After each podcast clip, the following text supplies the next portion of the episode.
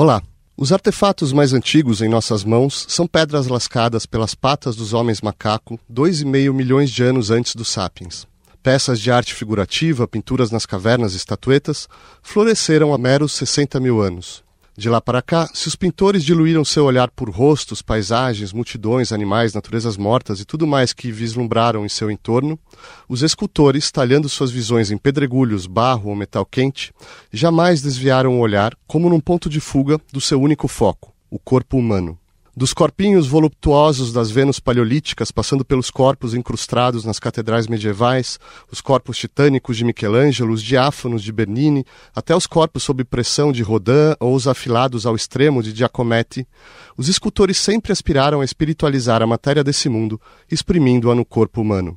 E mesmo quando artistas modernos como Alexander Calder desencarnaram todos os contornos orgânicos de sua escultura, o seu fascínio ainda aflora da fusão abstrata das excelências do corpo animal, o equilíbrio e o movimento, com a excelência singular do corpo humano, a graça.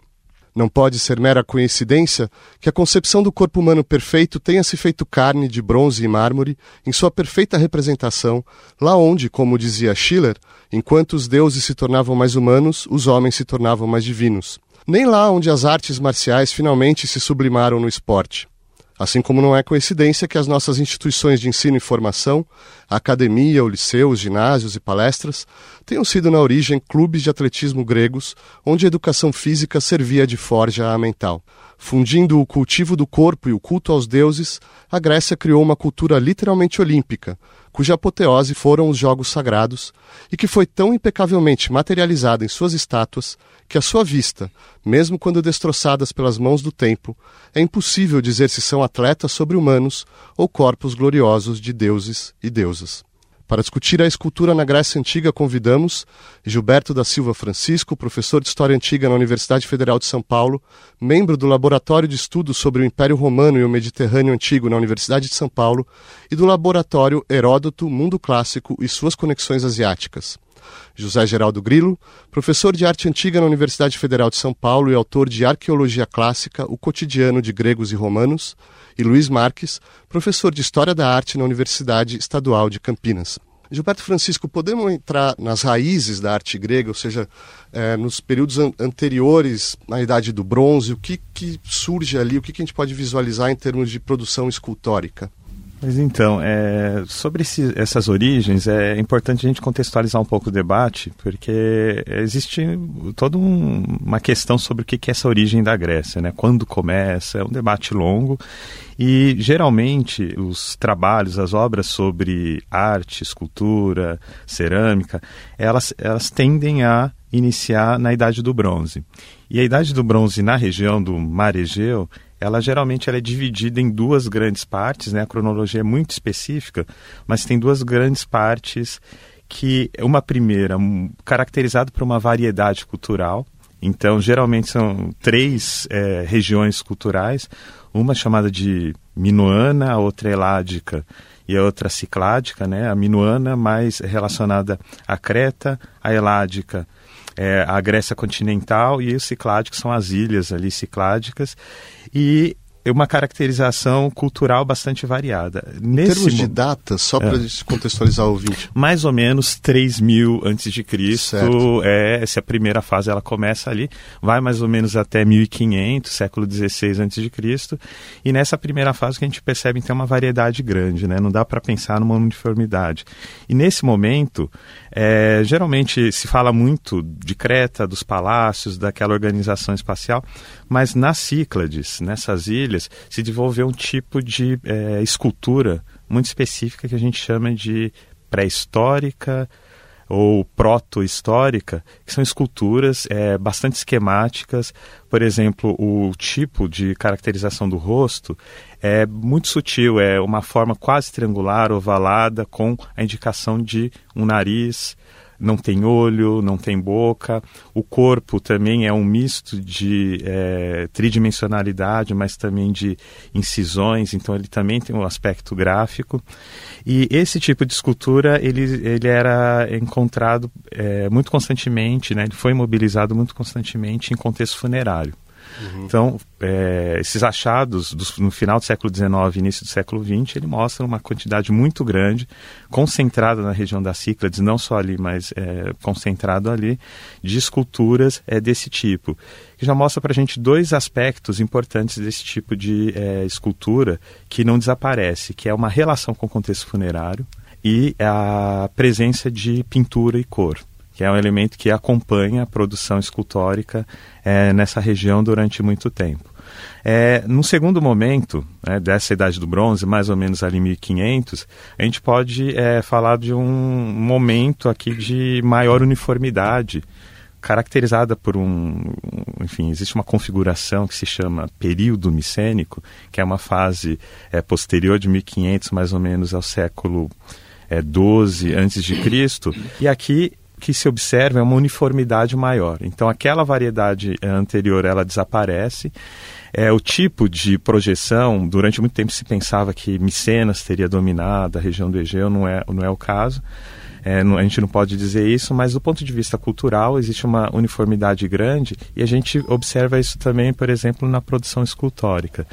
Um elemento bastante indicativo é o, a, o portal de Micenas, uma cidade fortificada, que tem uma pedra, um triângulo, que apresenta dois é, leões, um relevo, né? É, com dois é, leões afrontados, uma coluna no meio, que é o motivo que não é local, não é original, mas ele se refere a uma configuração, um diálogo cultural de elementos que já, te, já tinham aparecido no, no Oriente Próximo, mesmo na região de Creta, esse motivo oriental ele aparece na porta de Micenas.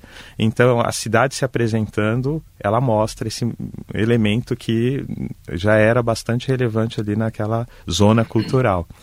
É, então, o que a gente pode perceber nesses inícios é um momento de variedade, né, muito específico. Então, um tipo de escultura que aparece mais consistentemente numa região específica e depois essa escultura que é a expressão de um diálogo mais amplo né, na região.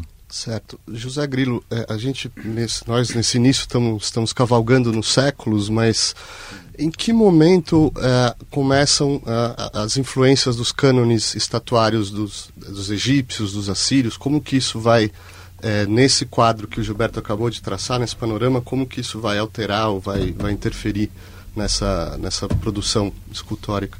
Certo. É por volta do século VIII Cristo, a gente nós temos tem... um período, a gente estava falando aqui de 1500, tem um período uhum. aí, um certo. que a historiografia costuma classificar como idade das trevas ou algo Isso, assim. Isso, né? é. As trevas aí, pela ausência né, de, é, de fontes escritas, principalmente, que permitiriam a reconstituição do período. E o que foi feito até agora foi baseado no, na evidência arqueológica. Né? Então, a gente tem um, uma certa luz nesse, nesse período, né? E, então o estudo do, dos cemitérios, o resto de, de cidades, né? É, o próprio texto homérico, que apesar de ser do século VIII, ele demonstra ter uma tradição oral que vem desde de 1250 a.C. Nesse período micênico. Nesse período micênico. E a gente tem a presença de, de esculturas egípcias em Creta, em Samos, o contexto arqueológico está por volta aí de 750 a.C., mas as obras são mais antigas. Então isso é um, um indício, né, de que as ilhas gregas é, tinham contato com o Egito. E a nossa fonte escrita é o Diodoro Sículo, da Sicília, na, na Itália, que ele diz que houve sim um, uma transferência artística né, da, da estatuária egípcia para a estatuária grega de, do século VIII. E como é que a gente consegue mensurar isso, ou seja, em termos de o que, que quais são as influências dessa arte egípcia exatamente na estatuária grega? Então, se a gente comparar a estátua egípcia, né, masculina principalmente, ela é muito parecida com o que é chamado o Kuros, o jovem é, na estatuária do período arcaico da Grécia, né, que começa aí é, século VIII e vai até final do século VI. Os jovens em posição ereta, Isso, com o pé posição ereta, um, um, uma perna para frente e os braços é, colados no, no corpo. Né? Daí que vem a ideia de que essas estátuas seriam para ser vistas de maneira frontal. Elas teriam uma frontalidade expressa porque no Egito era muito comum a estátua ainda estar colada no broco onde ela foi esculpida. Quase um alto relevo. É. Assim. Mas na Grécia todas já são em vulto, né? São estátuas livres. Então essa questão da frontalidade, ela tem alguma razão de ser, por exemplo, a primeira estátua feminina, né, achada em Delos, uma dedicação a Ártemis no santuário de, de Ártemis em Delos, feita por uma mulher naxiana chamada Nicandra. E ela tem uma profundidade muito pequena, né, de cerca de 17 centímetros, e ela é totalmente reta atrás. É, então, esse contato com o Egito, a gente tem pensado a partir desses dois dados, né? A presença egípcia nos santuários de meados do século VIII, a partir né, de meados do, do século VIII, e a semelhança formal dessa estatuária, o Curus, né, o jovem masculino, e a Coré, a jovem é, feminino. Eu, eu tenho preferido traduzir os termos gregos por Curus, o moço, e Coré, a moça. Perfeito. Luiz Marques, a gente viu então a influência da arte egípcia, mas será que já nesses inícios, chamado período arcaico, a gente consegue já distinguir, vislumbrar a originalidade grega, nas intenções do, dos artistas, nos avanços técnicos, o que, que eles estão inovando ali, o que, que eles estão buscando de diferente do que eles receberam dos cânones egípcios? Olha, eu diria que sim, no sentido em que, tanto quanto eu saiba, não há discussões de atribuição numa escultura no sentido de tentar saber se ela é grega ou egípcia. Se ela é grega, ela é grega, se ela é egípcia, ela é egípcia. Então, se tentar definir isso com categorias é, pode ser um pouco mais é, difícil, mas basta você olhar uma escultura grega e você sabe que aquele é grego, basta você olhar uma escultura egípcia e sabe que aquele é egípcio. Os, as tangências existem, etc.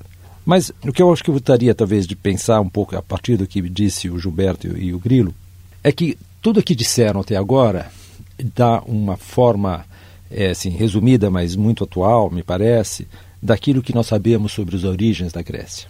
E quanto mais nós pesquisamos as origens da Grécia, quanto mais nós pesquisamos não só as origens, mas a própria cultura grega, mais me parece clara uh, a diferença, mesmo o contraste entre a Grécia e Roma. Quer dizer, quando você pensa, nós sabemos que a Grécia é o modelo de Roma, e não só o modelo de Roma, como o modelo de toda a civilização ocidental. Mas há um paradoxo muito importante aqui. Que esse paradoxo significa o quê? Que, na verdade, nós não conhecemos a Grécia. É, nós temos indícios sobre a Grécia. Nós temos vestígios da Grécia. A própria língua grega, embora nós conheçamos a língua grega, é uma língua, a língua grega clássica, é uma língua extremamente, vamos dizer assim, polimórfica. É, existe o grego da Jônia, existe o grego dórico, existem dialetos gregos, e tudo isso contrasta muito forte, muito fortemente com, a, com Roma. Quer dizer, Roma, a civilização latina é uma civilização da continuidade. Desde Roma antiga a Roma cristã, existe uma continuidade enorme. Roma foi o tempo todo uma civilização viva. Ela nunca foi destruída de fato. Claro, ela teve crises profundas, etc, etc, mas ela nunca deixou a, a tocha nunca deixou, nunca apagou. Bom, Bizâncio foi até o século XV, o Sacro Império Romano Germânico até o século XIX. Exato. E se você pegar Bizâncio, você vê que exatamente existe uma fratura fundamental entre Grécia e Bizâncio, enquanto que não existe uma fratura fundamental das duas Romas. É, então, no fundo, aquilo que nós sabemos sobre. Nós sempre pensamos que a Grécia é a nossa alma mater, aquela que nos nutriu. Mas essa, nós somos, na verdade, profundamente órfãos. Porque o que nós sabemos da Grécia é basicamente arqueologia. Enquanto que o que nós sabemos da civilização latina é uma continuidade entre arqueologia e história da arte. E isso é muito importante a gente perceber, porque no fundo o que nós conhecemos sobre a arte grega hoje, peguem o caso mais importante, a meu ver, que é o Laoconte.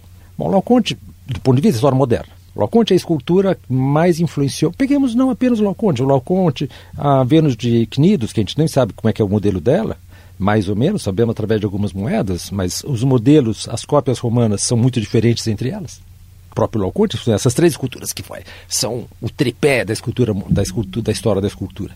Nós não sabemos nem a data. No primeiro lugar, a gente não sabe se o Laoconte é um modelo ou é uma cópia. É o original ou uma cópia. E estou falando, não é que nós não sabemos, os três maiores especialistas, o Himmelmann, o Salvador Setes e o, o, o Bernardo Andrea, têm opiniões completamente diferentes sobre se elas são a data delas, se elas são do século II ou se elas são do século I DC, 2AC ou o primeiro DC, não sabemos se, se ela é uma cópia ou se ela, ou se ela é. E ela, e ela é assinada. Ainda por cima, ele é assinado por três escultores.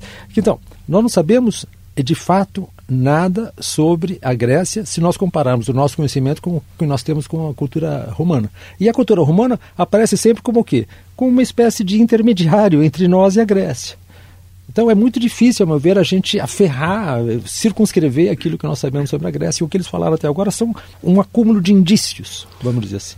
É, vamos continuar nessa linha, Gilberto. Sobre a escultura do período arcaico, isso que o Grilo e o Luiz Marques vem falando, tem uma questão interessante que, do ponto de vista da contextualização, ela aparece no momento de rearticulação desses povos do Mediterrâneo Oriental. Porque depois, ali mais ou menos no século XII, antes de Cristo, existe um, uma interrupção, que a bibliografia não entende ainda muito bem o porquê dela, chamada de colapso, e a reintegração ela vem acontecendo justamente no século IX, oitavo, sétimo antes de Cristo.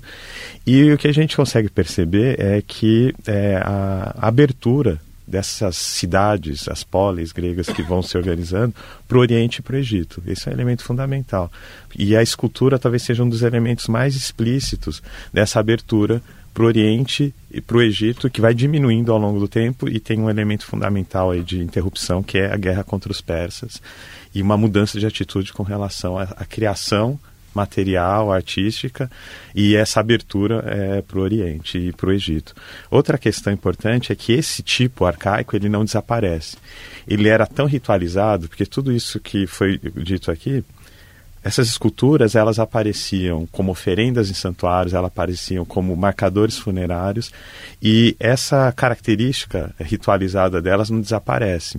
Então, mesmo depois com a criação dos outros estilos escultóricos, mesmo depois em contexto helenístico e romano, esse tipo de escultura formalizada, mais é, esquemática, é, essa forma menos é, natural, ela continua existindo. Então, tem algumas divindades, por exemplo, como Hermes, que foi é, caracterizado muito fortemente por um estilo que depois vai ser chamado de arcaizante.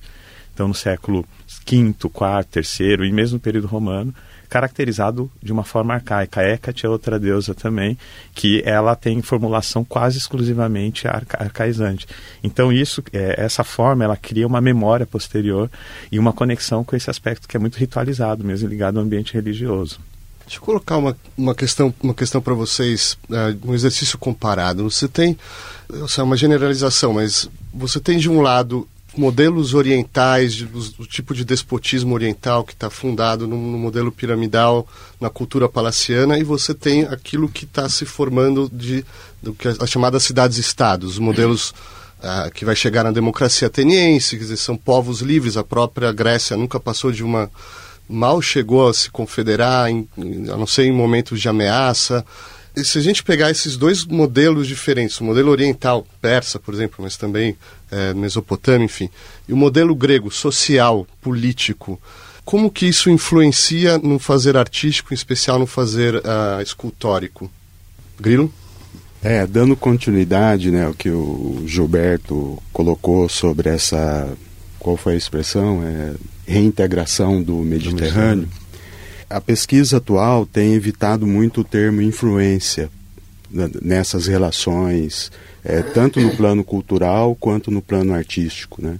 Então, a ideia que, que os estudos desse Mediterrâneo arcaico aí do século X para cá né, é que houve uma circulação de pessoas, objetos e ideias. Então, há uma interligação. Né? As pessoas é, levam objetos e com as pessoas e com os objetos circulam ideias. Então, no caso da arte, ideias artísticas. Então a gente tem falado muito de circulação e transferências artísticas. Né? Por exemplo, as oficinas que fizeram os curos é, e as corés, mesmo que a gente não tenha o nome desses artistas, a gente percebe que tem oficinas, que tem escolas, dá para dividir aí esses séculos eh, de alguma maneira, né? e que elas tiveram contatos entre si. Por exemplo, a primeira colônia grega no, no século VIII é no delta do Nilo, a cidade de Náucrates. É um momento importante, né? E os gregos vão se espalhar por praticamente todo o, por todo o Mediterrâneo nesse momento. E evidentemente que a, a pergunta qual a relação desse novo modelo cidatino é com a arte e, e, com a cultura de um modo geral. Né? Então, mesmo que a gente não consiga explicar tudo, é plausível pressupor que isso vá provocar uma mudança. Então, por exemplo, a, a, questão que o Gilberto colocou dos contextos dessas estátuas, né, que podem ser votiva, no caso da Nicandra lá em, em Delos, que é a mais antiga feminina e, e uma das mais antigas no geral. A gente tem a da Fra, Frasicleia na Ática e também o, o Curus do Creso, que são marcadores de túmulos, né? Então, assim, tanto o lugar de culto quanto a questão da morte envolve o tema da religião. Então, é, a, a, essas obras de arte estão sendo criadas para dois contextos muito específicos, que é, que é essa questão da religião grega que permeia os dois, né? Que é o santuário e o final da vida, né? Quer dizer, durante a vida e o final da vida. Gilberto? Não, só uma questão aqui bem é, específica dessa concepção da, da escultura, por exemplo, oriental, e essa que se desenvolve nessa nova cidade do mundo grego. Primeiro, assim, é, é interessante a gente observar que esse mundo grego ele era é, compo composto de cidades variadas e de organização administrativa variada também. Então, a democracia era uma forma de um conjunto pequeno até de cidades, a maior parte eram oligarquias mesmo, mas elas abandonam é, muito claramente aquele modelo oriental de organização do, do reino, aquelas cidades. Mas existe um elemento que no Egeu ele demora muito para se desenvolver, e isso é uma coisa que o Moses Finley ele trabalha bem, que é se no Oriente, desde a Idade do Bronze, a escultura é um elemento muito explícito de caracterização do indivíduo, daquele rei, daquele que concentra o poder, no Egeu não. Mesmo na Idade do Bronze, mesmo com todo aquele diálogo regional é, que, eu, que eu comentei, a figuração ela não indica o indivíduo. Então, o rei, quem era o rei? Quem era o sacerdote? É muito difícil identificar desde a Idade do Bronze. E nesse momento que a gente vê é que esse tipo de escultura, ela não indica o rei, o grande representante, um grande general, necessariamente. Ela aparece num contexto mais é, democrático, digamos assim, naquela concepção de democracia, nos cemitérios, é, na lógica do culto. É, então, acho que isso indica um pouco dessa diferença né, da, da, concepção oriental de escultura, por mais que a forma seja a mesma, a aplicação, né, a expressão na cidade é um pouco diferente. É, porque a minha questão era assim, Luiz, para retomar e para você continuar desenvolvendo. Né? A gente, mesmo com essa mediação de Roma, a dificuldade de encontrar, de reconstituir a Grécia, a gente admira eh, esse povo porque ao longo dos anos 600, 500, 400, sobretudo, é, aflora a filosofia, a ciência, uma cultura individualista, a, as, as, democracias, embora com graus diferentes, mas enfim, quer dizer, esse é o quadro mais ou menos geral. É, a questão é assim, como que isso é, vai moldando um ideário artístico, em especial na, no, na, na produção é, da escultura, né? Sabe, eu acho que eu não sei responder essa questão. Eu acho que a partir daquilo que o, o Grilo falou, que eu acho que também o geral, quer dizer, eu acho que o que há um no Homero nós não temos o grego. Fala os Danaus, os falam cara, né? Quer dizer, quando um, um herói grego se apresenta, ele se apresenta não como um grego. Ele se apresenta como o rei de Ítaca, ou como Aquiles, por exemplo, que é, não me lembro de onde, mas ele não é um grego. A palavra grego é uma palavra que vai, que vai se consubstanciar ao longo desse período do século VIII até o século V, exatamente com a Confederação, etc. Por causa do inimigo comum, em certa medida. Mas esse processo no qual, que redunda, pelo menos na Ática, numa democracia, naquilo que nós entendemos por democracia clássica, ele é um processo de fechamento, ele não é um processo de abertura. É um processo de fechamento, é um processo de, de vamos dizer assim, de organização concêntrica da ideia de, de civilização, de si próprio, etc, etc. Então, é, esse processo é um processo muito excludente. Contrariamente aos impérios, os impérios são absorventes. Né? A ideia, esse, esse, modelo típico do século XIX, que me parece muito sugestivo, a ideia de civilização de Acrópole, civilização fluvial, que hoje em dia, evidentemente, ninguém mais usa, mas que eu acho que é muito interessante. Aliás, as coisas que pensaram no século XIX, eu acho que têm muito mais interesse do que são no XX. Essa ideia, por mais que ela seja genérica, portanto ela seja muito, vamos dizer assim, não específica, mas se você pegar civilizações fluviais, né, então Mesopotâmica, egípcia e, e, e Roma, e Roma é, é, um pouco das duas, tem sete colinas, mas tem, não é, tem o Tibre, você vê que são, são civilizações muito absorventes. Então, por exemplo, no caso romano, é muito rápido a, a passagem da cidadania romana para a cidadania romana extensiva à, à, à Península Itálica, depois extensiva a, a toda a Gália, e no século III, finalmente, bom, todo mundo que estava dentro do limes imperial era romano, né? não tinha problema essa, essa questão. Em oposição a isso, a cultura, a cultura ática, que é uma cultura, se você é um meteco, você é um meteco, cara, esquece, você não vai ser nunca grego, entendeu? É, então, eu acho que isso caracteriza muito fortemente a ideia de uma, de uma cultura específica, da ideia de uma especificidade. Então, essa especificidade que é tipicamente ática, ela vai, ela vai suscitar, talvez seja a primeira vez que nós tenhamos a ideia de estilo. Né? Estilo significa né? Estilo, né? literalmente significa a marca deixada especificamente pela caneta, vamos dizer assim. Né? Significa que há uma individualidade muito forte ali, a maneira como você faz o teu traço. Mas isso pode ser imediatamente extensivo à ideia de uma cultura. Né? E acho que é a primeira vez que surge a ideia de estilo propriamente dito, então você tem, quando, vamos dizer assim, o, o Plínio vai fazer uma história da escultura, da arte grega, a partir das fontes já helenísticas, em suma, é, ele vai claramente estabelecer a ideia de que existe uma dinastia de artistas.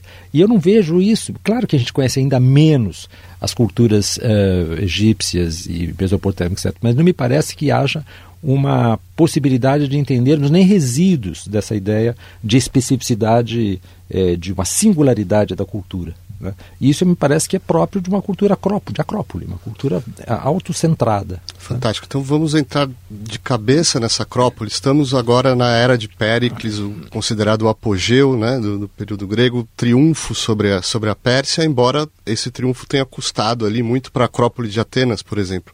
Como é que esses fenômenos que vocês estão descrevendo aqui se materializam, por exemplo, num, numa obra como como Parthenon ou o que, o que estiver em redor? Mas assim, se a gente puder ver, assim, como que características de, de estilo, uso de material, é, essa essa individualidade que o Luiz está falando, Grilo?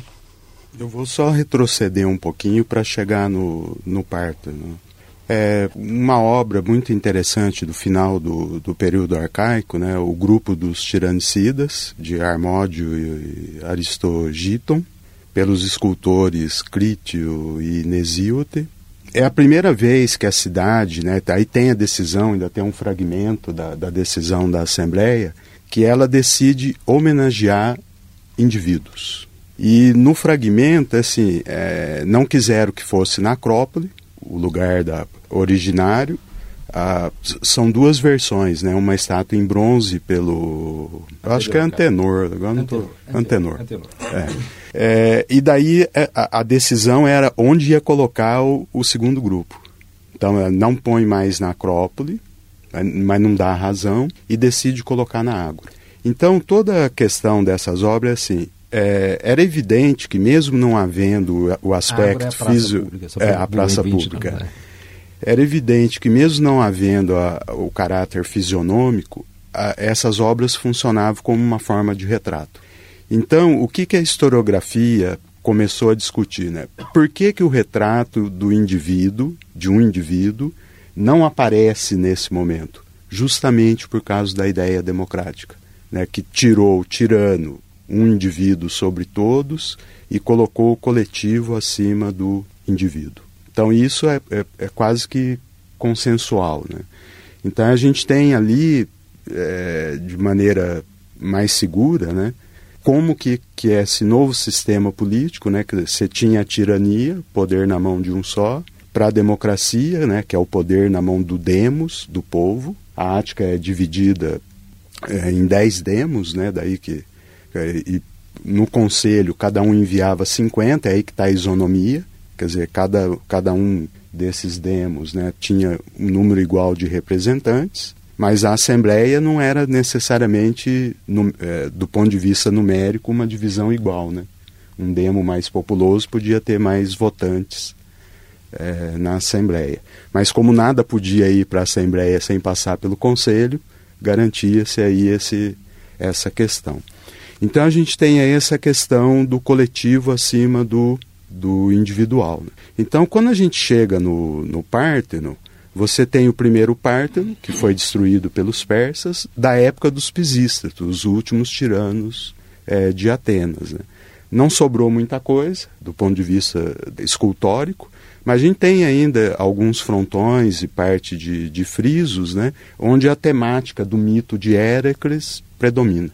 E quando a gente vai para o Párteno, que é reconstruído na época de Péricles, você tem uma figura, tem ainda o mito como, como um tema importante, mas agora voltado para a deusa adorada, né, não, não mais o herói, tem um pouco de Héracles ali, mas os frontões, uh, os frisos que eram mais visíveis, né, para quem está chegando na Acrópole, é o coletivo de Atenas.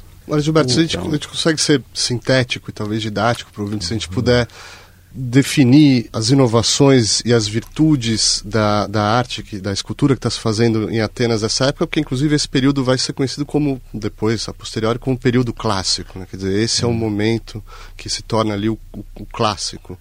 Por que, que isso acontece? Quer dizer, quais são, vamos olhar diretamente para essa estatuária e tentar distinguir ali as virtudes e Ok, fala das especificidades, então, do deste monumento. Primeiro, é sobre isso que o Grilo vinha falando, tem uma coisa importante, que a guerra contra os persas, ela cria uma marca, e desta marca, uma memória sobre a vitória e o impacto da presença dos persas ali. Por exemplo, na região da Acrópole, vários dos monumentos destruídos, existia legislação que proibia a reconstrução. Então, na própria Acrópole existia é, fundação de edifícios aparente é, elas ficavam aparentes e mostrando é, aquela memória do, daquele impacto. E o Parthenon, ele foi é, essa reconstrução né, do templo é, da deusa. É, ele, isso acontece no momento que Atenas ela se coloca numa posição central, organizando aí uma liga mesmo, isso é importante, porque toda a construção da cidade, isso é uma coisa que o Tucídides vai falar, né, dessa riqueza de Atenas. É uma cidade muito importante, muito rica. Esparta também era, mas do ponto de vista material, Atenas é a que, que se mostra assim. É, e isso no, no, futuro as pessoas verão, e talvez Atenas mais poderosa do que Esparta. E ela constrói um templo que era, é um pouco diferente de tudo que a gente conhecia até então. É um templo de fachada principal com oito colunas, até então o padrão era seis. Então ele é monumental. E ele tem, no grupo escultórico, é uma propaganda que a bibliografia chama de antibárbara, por exemplo. É como se mostrasse essa questão, né, essa luta, a memória aí desse, desse conflito. Só que tem uma especificidade importante desse período, que é, o Grilo falou, por exemplo, do problema do retrato. Aqui tem problema da é, leitura histórica. Eles não apresentam os temas históricos efetivamente. Os persas não são apresentados.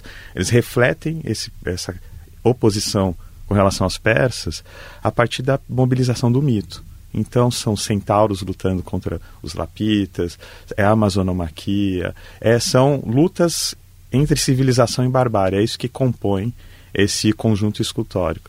Então ali tem uma. É, aqui, isso que o Luiz Marques falou, isso é muito importante. É um fechamento, é, essa Atenas democrática, ela. É uma oposição. Ela é uma oposição, ela se coloca nesse templo principal, nesse templo que era o centro, por exemplo, é, enfim, a parte mais importante, mais destacada da, da procissão panatenaica que acontecia anualmente, ele apresenta esses elementos. É, então, o Párteno, ele é um edifício que ele foi construído para é, mostrar essa Atenas mais rica, mais importante, que lidera um império ali naquele momento. E o que, que eles escolhem? Eles escolhem refletir a partir do mito essa oposição contra esse outro. É diferente daquela abertura anterior. Só se você me permite falar uma coisa é, sobre isso que o Luiz Marx falou sobre essa, essa característica dos impérios que são mais abrangentes, que abraçam. Interessante a gente observar que logo posteriormente, um período helenístico, que a lógica do império ela se instala, Através é justamente Alexandre, isso, Alexandre e depois os reinos helenísticos que vão uhum. se, se desenvolver, é justamente isso que acontece.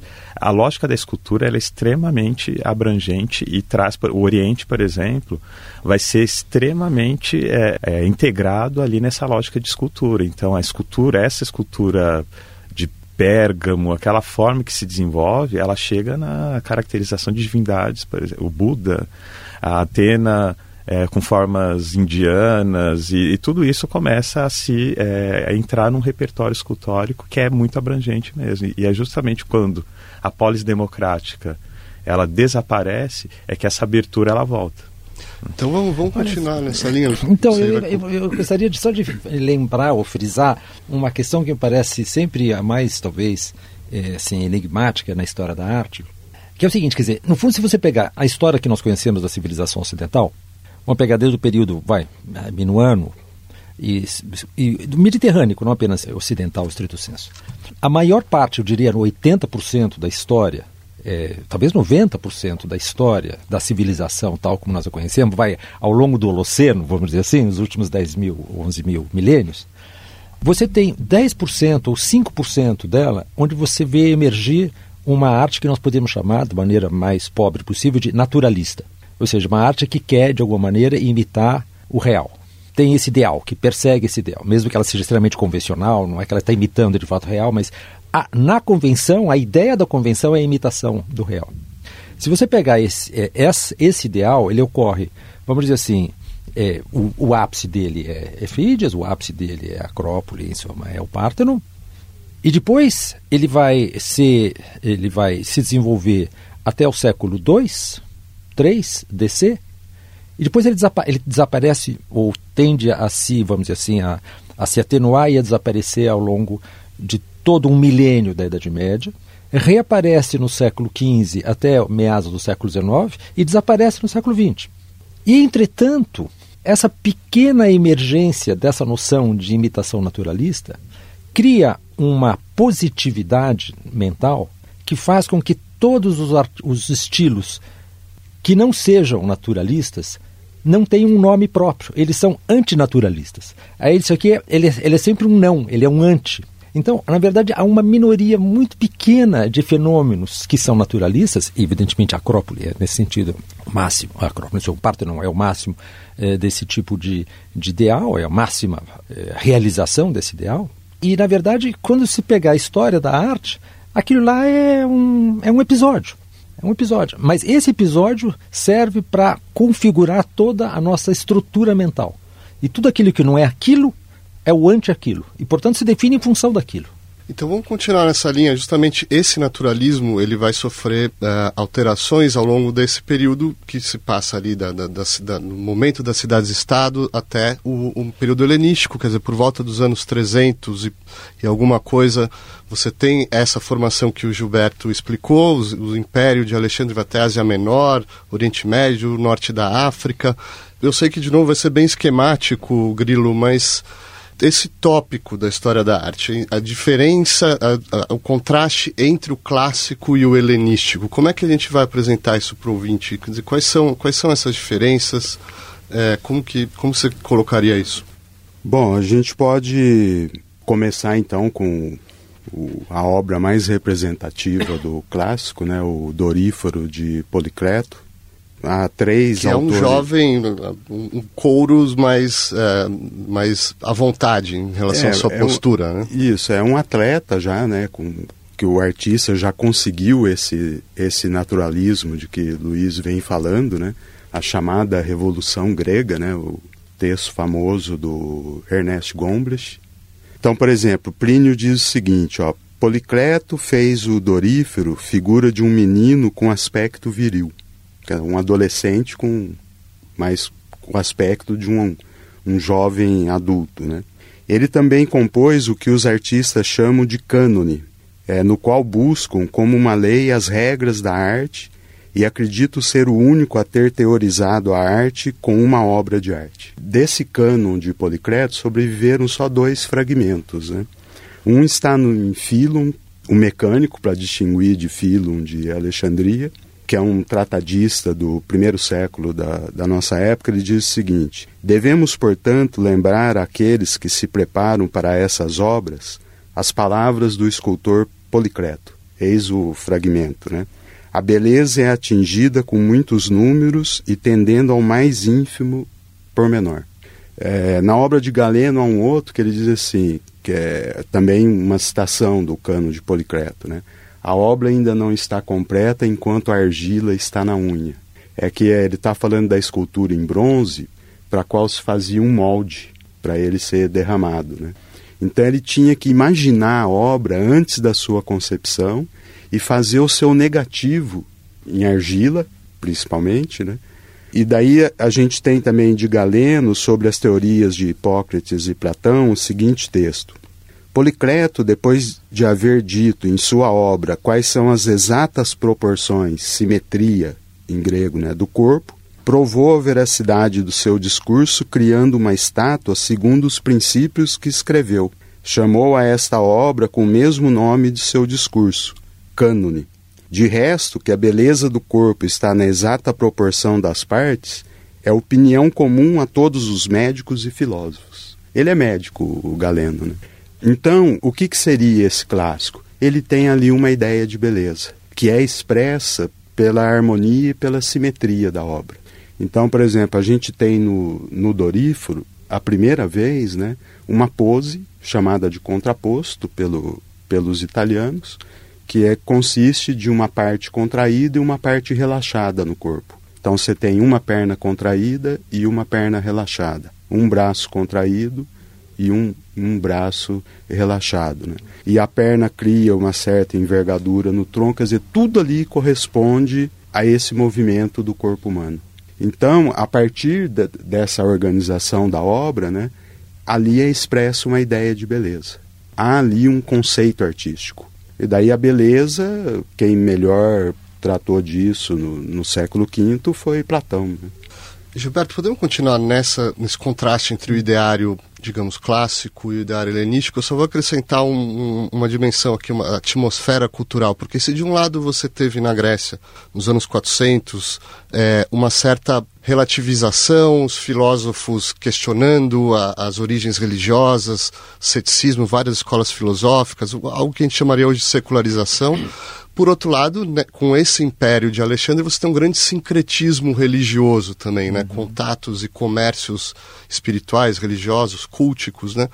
Como que isso também entra nessa, nessa distinção, nesse contraste entre as duas maneiras de se representar o corpo humano, de se representar uhum. né, na, na, figuração escultórica? Então, é, acho que é interessante porque essa, a, isso que o Grilo vem falando sobre a escultura clássica, a bibliografia fala muito da escultura clássica como uma manifestação da praticamente é a natureza, né, ali.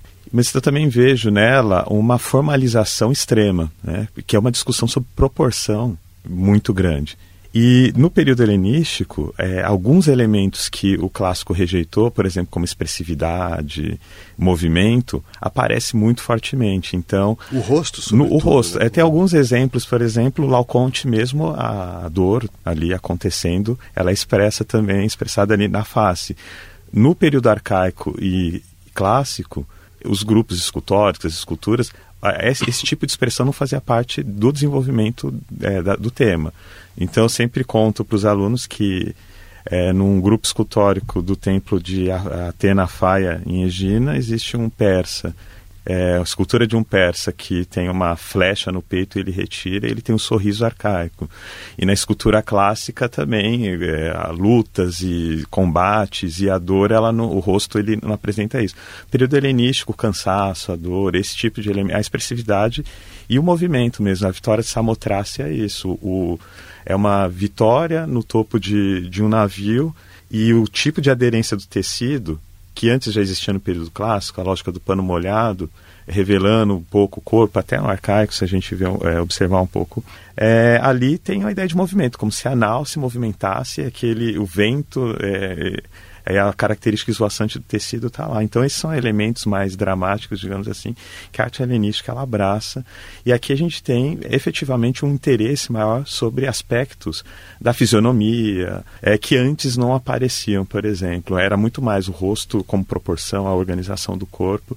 É, é, a partir desses elementos. E o que você falou sobre a, esse sincretismo, esse desenvolvimento, essa projeção territorial aí, espacial do essas formas, interessante que nessa reorganização dos, dos reinos né, e a desagregação da polis democrática, isso é, proporciona um interesse grande pelo aspecto do, da religião e do mito. Então, vários desses reis helenísticos, eles retomam narrativas mitológicas. Então, o aspecto da religião é muito forte. O Alexandre era herdeiro, ele era filho, ele, tinha como ancestral Zeus, é, Heracles, e todos esses reis, eles retomam isso. E na projeção para o Oriente, vários desses dessas divindades locais, elas se aproximavam das divindades gregas, a gente chama de, de, sincretismo. Na bibliografia específica, isso é chamado de interpretatio, né? Então, é o, são divindades gregas que ganham uma versão paralelo é, egípcio, enfim, ali, mesopotâmico ou da região da, da, de Gândara, elas começam a aparecer assim. Então, é, é, essa expressão do corpo, da divindade, ela abraça toda essa região. Tem um aspecto aí que é bem interessante, por exemplo, a iconografia do Buda, do budismo, que antes não existia né, dessa forma. Ela, Buda não tinha uma expressão humanizada. Ela começa a aparecer aqui no, no quando, enfim, esses, esses reinos gregos na região da Bactria, eles se desenvolvem. Então, Buda ele tem uma semelhança muito, muito grande com Apolo, por exemplo. E todo uma, um secto também de Buda começa a ser caracterizado a partir de formas é, de divindades gregas já é, bem conhecidas. Então, Heracles aparece nessa iconografia budista, o tema do simpósio aparece na iconografia budista, e todos esses elementos que o Grilo falou, por exemplo, contraposto, pano molhado, tudo isso também vai ser instalado aí nessas regiões. Perfeito. Vamos fazer uma rodada final, brevíssimo, infelizmente, mas é, se a gente puder falar de recepção e legado, se vocês puderem falar de recepção e legado, ou talvez colocando a pergunta de outro modo, qual é a grande contribuição dessa arte para a história, para a história da arte, para a história estética? O que é a arte antes e depois dessa, desse, dessa, dessa manifestação que acontece na Grécia ali? Grilo? Dar dois exemplos, né? Primeiro do de Augusto, né? primeiro imperador romano. Uma boa parte da retratística dele, né? E, a, e a, o retrato mais é, famoso, né? O Augusto de Prima Porta. Prima Porta se refere ao lugar que ele próximo de onde ele foi achado, né? Era uma estátua que provavelmente estava no jardim da casa da esposa, a casa de Lívia e uma, estátua, uma estátua coraçada, onde a gente tem ali mitos gregos relacionados a Apolo e Ártemis, né? E, e, outros personagens mitológicos. Aí só lembrar que Augusto mandou construir um templo a Apolo ao lado de sua casa no Palatino. Só uma coisa, hoje em dia está no Museu do Vaticano, os museus, um dos museus do Vaticano. Isso, é, é, no Vaticano, no Pio, Pio Clementino. Pio Clementino. Mas ele tem um planejamento né, que divide a couraça do Lambrequim, que é helenístico. Então, um historiador da arte americano, John Polini, escreveu uma tese né, da República ao Império, para mostrar qual, qual foi a novidade que o Augusto traz. Né? Quer dizer, é um retrato tipicamente romano, mas ele está na pose do Doríforo, de, de contraposto, quer dizer, há um diálogo ali com esse clássico grego, né? E também o planejamento helenístico, né, que tem a questão das ondas, a contraposição de luz e sombra e daí por diante, porque são as referências que, que ainda são importantes para ele. Agora, é, Augusto está construindo uma ideia de Roma, né? com os, os, poetas, os intelectuais que se reúnem em torno dele, que ele aglutina é, esse grupo de intelectual, né? Virgílio, Horácio. Horácio. O vídeo depois né? ele vai o vídeo e tal, é. Então você, ele tem o propósito de construir uma ideia de Roma e ao mesmo tempo, para expressar a sua ideia de Roma, ele tem um contato muito grande com a cultura grega. E aí a gente não precisa pôr na questão da influência, né? É mais do que o que, que essa cultura proporciona ao seu sistema de imagens que ele está criando, conforme defende um novo sistema de imagens, né, como um meio de comunicar a mensagem através da arte, que ele está criando nesse momento, como Paul Zanker é, defende na sua obra as imagens, imagens do poder na época de Augusto. Né. E outro exemplo muito interessante de recepção ainda dentro da própria antiguidade, né, é a relação da escultura de Pérgamo com a espelunca de Tibério é, em Sperlonga, na Itália. Né? Tem aí, se a gente está no segundo século antes de Cristo em Pérgamo, a gente está no final do primeiro século, indo para o final do primeiro século, na época de Tibério, o primeiro século da nossa época, né? E ali então também tem toda essa questão, né? Os mitos ali, a, a pergunta do Bernard André, do, do Hillman, né? É, porque você tem o grupo de Sila, o cegamento de Polifemo, e daí os outros dois ali não são tão importantes. Né? Se isso vem ali de Homero, da Odisseia de Homero, ou se isso vem da Eneida de Virgílio. Vem dos dois. É, eu, eu acho que vem dos dois. O Hillman também defende uma pluralidade de fontes, mas ele prefere dizer, ó, não, quem vem mais de Homero. E o, o, o André, ele, ele acha que vem mais de Virgílio. Para mim tem uma mistura das duas coisas, principalmente no cegamento de, de Polifemo, né? E, e, e, ali você tem um, um, um tipo de arte, né? É, na falta de um melhor nome, foi dado o nome de barroco helenístico, por causa dessa ênfase no movimento, no sentimento, né?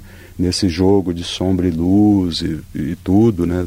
Marcado pelas ondulações e a profundidade do, da escultura, né? E ao mesmo tempo você tem em Sperlonga algo totalmente original.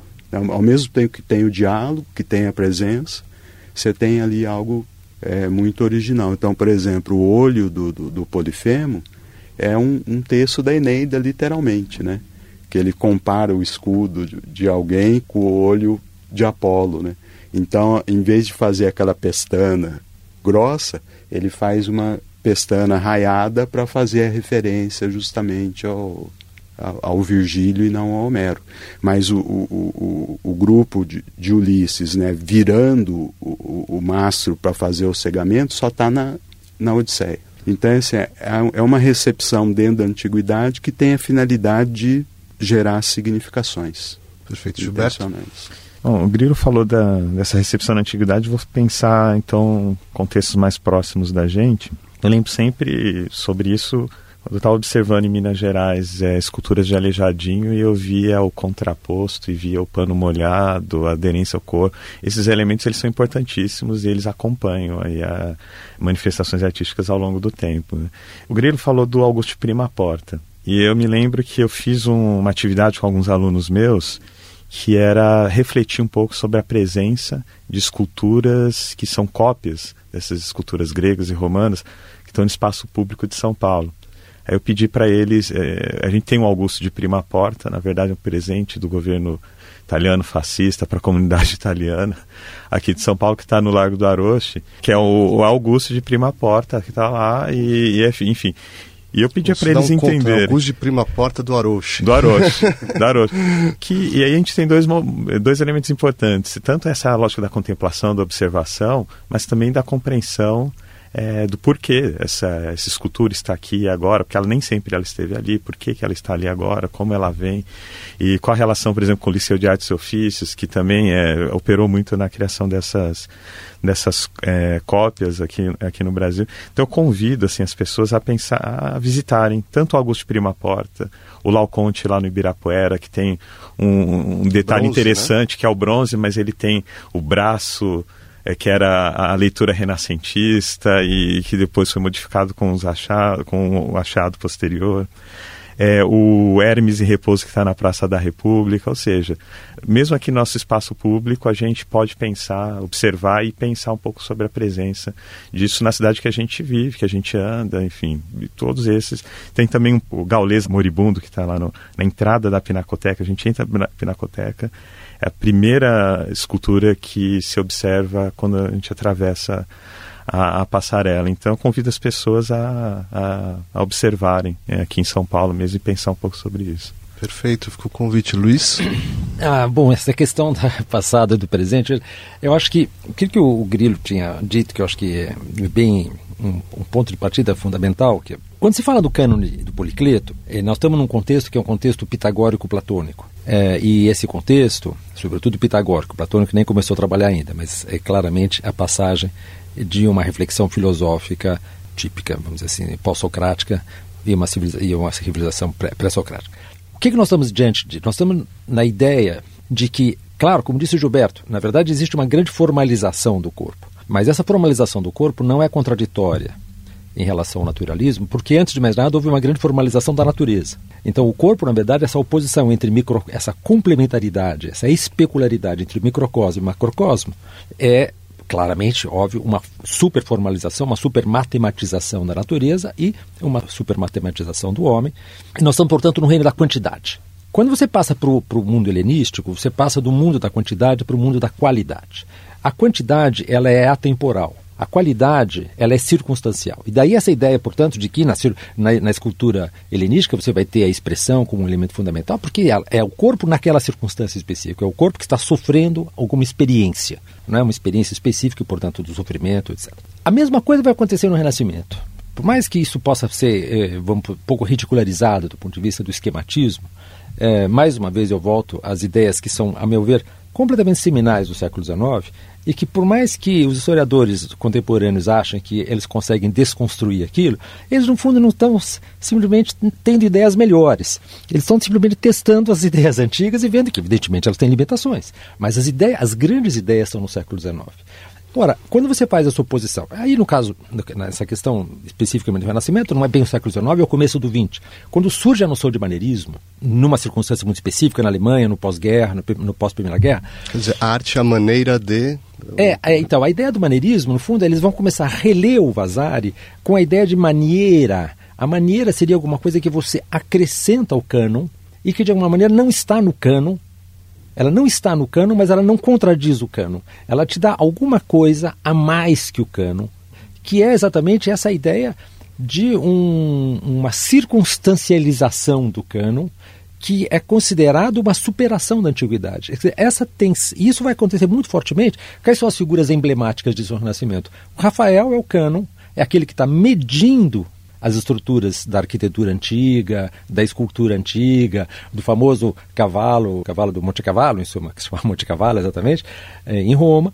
Ele está medindo isso, ele está tentando entender qual é a estrutura daquela forma. E o Michelangelo, que não está nem um pouco interessado em medir a estrutura da forma, ele está interessado em, de alguma maneira, é, mostrar o quanto o organismo é, o, é a origem do modelo e não o modelo é a origem do organismo. E por isso que ele fala que a arquitetura ela deve ser deduzida da anatomia e não o contrário. Então, essa oposição, vai, que nós podemos pensar entre escultura clássica de um lado e escultura helenística do outro, escultura do século XV ou a pintura até o Rafael e aquilo que vai ser inaugurado depois pelo Michelangelo, da todo o século XVI, todo o maneirismo, é uma oposição, vamos dizer, eh, estruturante, fundante do pensamento da oposição entre quantidade e qualidade.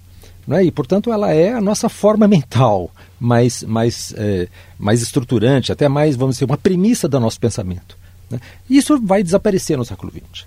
Né? Isso é, ele vai ser, vai ser, primeiro, isso que eu acho que é muito interessante, porque de um certo lado ele foi primeiro objeto de uma negação porque estava muito, estava muito associado à ideia de academia, etc, etc. Mas depois de ser uma negação, ele passa a ser simplesmente um alheiamento. E nós, portanto, perdemos, a meu ver, qualquer, vamos dizer, relação umbilical com essa questão. Nossos problemas hoje não são mais problemas que derivam, a meu ver, do mundo grego. Eu acho que isso é uma característica fundamental da cultura contemporânea. Então, haverá sempre professores de história antiga, professores de história da arte antiga, mas eles são cada vez mais figuras um pouco, vamos dizer assim, especialistas de um período que acabou. Né? Como existem especialistas de Quechua, pintura, estou estudando Quechua, estou estudando a língua Quechua, tem um departamento muito importante na verdade, Cornell, né, nos Estados Unidos, que estuda Quechua. Ótimo, maravilhoso, mas não é mais uma relação orgânica com a cultura americana, por exemplo. Certo, muito obrigado, Luiz Marques, obrigado, Gilberto Francisco, obrigado, José Grilo, foi um prazer, obrigado por ouvir e até a nossa próxima edição.